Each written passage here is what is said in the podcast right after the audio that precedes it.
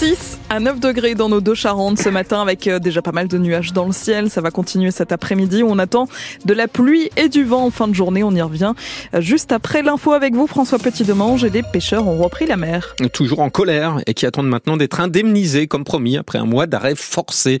Les pêcheurs des ports de la Cotinière à Oléron, de Chef de Baie à La Rochelle, se droyant comme sur une bonne partie de la côte atlantique, ont repris le travail cette nuit à l'issue d'un mois d'interdiction de pêche dans le golfe de Gascogne, une mesure prise pour protéger les dauphins trop souvent victimes des filets de pêche et qui, meurent par milliers chaque hiver.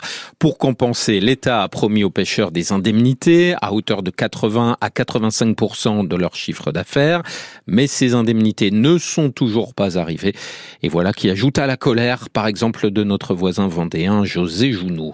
La colère, elle est très très loin d'être retombée. S'en fout de la pêche française. Ce qui a fait l'essence même de la France, c'est-à-dire euh, la pêche, l'agriculture, l'artisanat, les gens qui travaillent, qui demandent rien, qui baissent les chines, qui sont là pour euh, faire face à, on se moque d'eux, on leur fait des promesses qu'on est incapable de tenir, euh, on leur dit tracasse-toi pas, après ça ira mieux. Autant les agriculteurs peuvent être gentils que les pêcheurs, quand ils sont dans la rue, vous savez, c'est pas des élèves de sixième. On est classé sur les espèces en voie de disparition, nous aussi. Est-ce que la peau d'un marin pêcheur vaut moins celle d'un dauphin? Je suis désolé de dire ça mais on commence à le croire. Tous les moyens sont bons. On a le vent des globes qui se profile. Vous savez, l'entrée du port, il fait 70 mètres de large. C'est terrible d'en arriver là. C'est même pas une menace. C'est juste de dire, on est rendu au bout du bout là. Il y a malheureusement que lorsqu'on fait flipper tout le monde, qu'on peut être entendu. José Jounot, le président du comité régional des pêches des Pays de la Loire.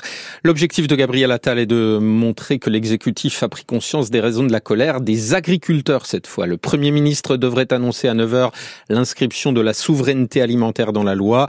Il évoquera aussi l'assouplissement promis sur les pesticides, la facilitation des successions, très attendu, ainsi que la simplification des normes. Et ça, ça pourrait concerner un sujet ultra sensible chez nous en Charente-Maritime et en Deux-Sèvres, le stockage de l'eau et les bassines d'irrigation, pourtant considérés par les scientifiques comme une maladaptation au changement climatique. Gabriel Attal va aussi déclarer toutes les filières agricoles métiers en tension pour faciliter le recours à la main-d'œuvre étrangère. Cette fois, nos TGV Atlantiques ne devraient pas être plus touchés que les trains pour le ski, contrairement au week-end dernier lors de la grève des contrôleurs. Le trafic SNCF pourrait être quasi normal le week-end prochain, malgré la grève cette fois des aiguilleurs. La direction de SNCF Réseau est en train de réorganiser ses services avec des renforts de cadres volontaires, ce qui devrait permettre de pallier presque complètement les absences des aiguilleurs grévistes. Attention à l'hôpital de Rochefort, il faut appeler le 15 ce matin avant de se rendre aux urgences. L'hôpital Rochefortais évoque de fortes tensions, des délais d'attente importants et des désorganisations Les patients doivent donc être orientés par le SAMU lors de leur appel au 15 en fonction de leur pathologie. Tout devrait rentrer dans l'ordre à midi. Précisons que les urgences gynécologiques et obstétriques restent accessibles à Rochefort. Juifs, hongrois, polonais, arméniens, communistes, ils ont donné leur vie pour notre pays, a déjà salué le président Emmanuel Macron dans le journal L'Humanité. Le poète d'origine arménienne Misak Manouchian et 23 de ses compagnons d'armes entrent ce soir au Panthéon, 80 ans après leur mort.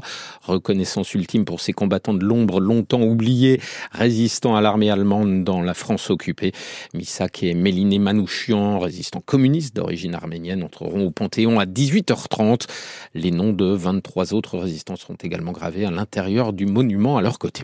Le verdict du procès du calvaire d'un supporter de football d'Angoulême a été rendu hier soir par les assises de la Charente. Après 9 heures de délibéré, les jurés ont condamné le meneur, un quadragénaire, à 18 ans de réclusion criminelle. Deux autres accusés ont été condamnés à 10 ans et 15 ans de prison, reconnus coupables d'avoir fait subir un calvaire pendant deux ans à un membre de leur groupe de supporters, aujourd'hui quinquagénaire, violence répétée, viol, extorsion. La victime a assuré après le verdict, ce procès m'a rendu ma dignité. Le quatrième accusé a été acquitté. Il est déjà temps de prendre soin des pommes de terre de l'île de Ré. Oui, souvent les stars du printemps, euh, les premières arrivent dès la mi-avril et pour que les célèbres pommes de terre de l'île de Ré arrivent en temps et en heure, eh bien, il est déjà temps de les planter. Et comme nos fameux tubercules ont droit à une prestigieuse appellation d'origine protégée, eh bien, il faut respecter un cahier des charges précis de la plantation à la récolte, comme ici au Bois-Plage où s'est rendu Bleuhen-le-Lay. Le tracteur sillonne le champ poursuivi par des goélands et à son bord, Julien Dorin plante les fameuses primeurs de l'île de Ré. Pommes de terre à l'appellation d'origine protégée. Aujourd'hui, c'est entre 2 et 3 tonnes de pommes de terre qui vont être plantées. La OP nous autorise à commencer à les planter à partir du 20 janvier. Et après, en fonction du temps, on en plante toutes les deux semaines, tous les trois semaines. Enfin, dès que le temps nous permet, on en plante très régulièrement. Euh, on plantera les dernières certainement fin mars, début avril. À 10-15 jours près, on, on finit de planter les dernières, on ramasse les premières. Avant de planter, il faut préparer la pomme de terre dans un germoir. Elle va rester dans un lieu très lumineux, un peu comme dans une serre. 30 jours, pas dire un mois, pour les mettre en, cagette, en germoir, pour qu'elles puissent germer et qu'elles puissent démarrer très vite quand elles sont en terre. C'est ce qui fait le, la primeur de la pomme de terre. Un tracteur pour les mettre en terre et un autre rempli de cagettes en bois pleines de pommes de terre qu'il faudra charger dans la planteuse à la force des bras tout en restant délicat pour ne pas les abîmer. Quand on plante, c'est la préparation du terrain, l'affinage de la, du lit de semence et après plantation au plus juste, moins violent possible pour pas casser les germes, pour que la pomme de terre euh, redémarre le plus rapidement possible derrière. Puis après, il faut laisser faire la nature, c'est tout. Et dans 90 jours, ces pommes de terre pourront être récoltées. Bleu N le lait, France Bleu sur l'île de Ré. Une trentaine d'employeurs présents, plus de 300 emplois saisonniers à pourvoir dans les secteurs de Rochefort, Foura, Châtelaillon et de l'île d'Aix. Nouveau forum de l'emploi saisonnier cet après-midi à Foura. C'est dans la salle Omnisport Roger Rondeau de 14h30 à 17h. Il suffit de venir avec son CV. Un autre forum de l'emploi saisonnier aura encore lieu dès demain à Saint-Martin-de-Ré avant celui de La Rochelle le 14 mars.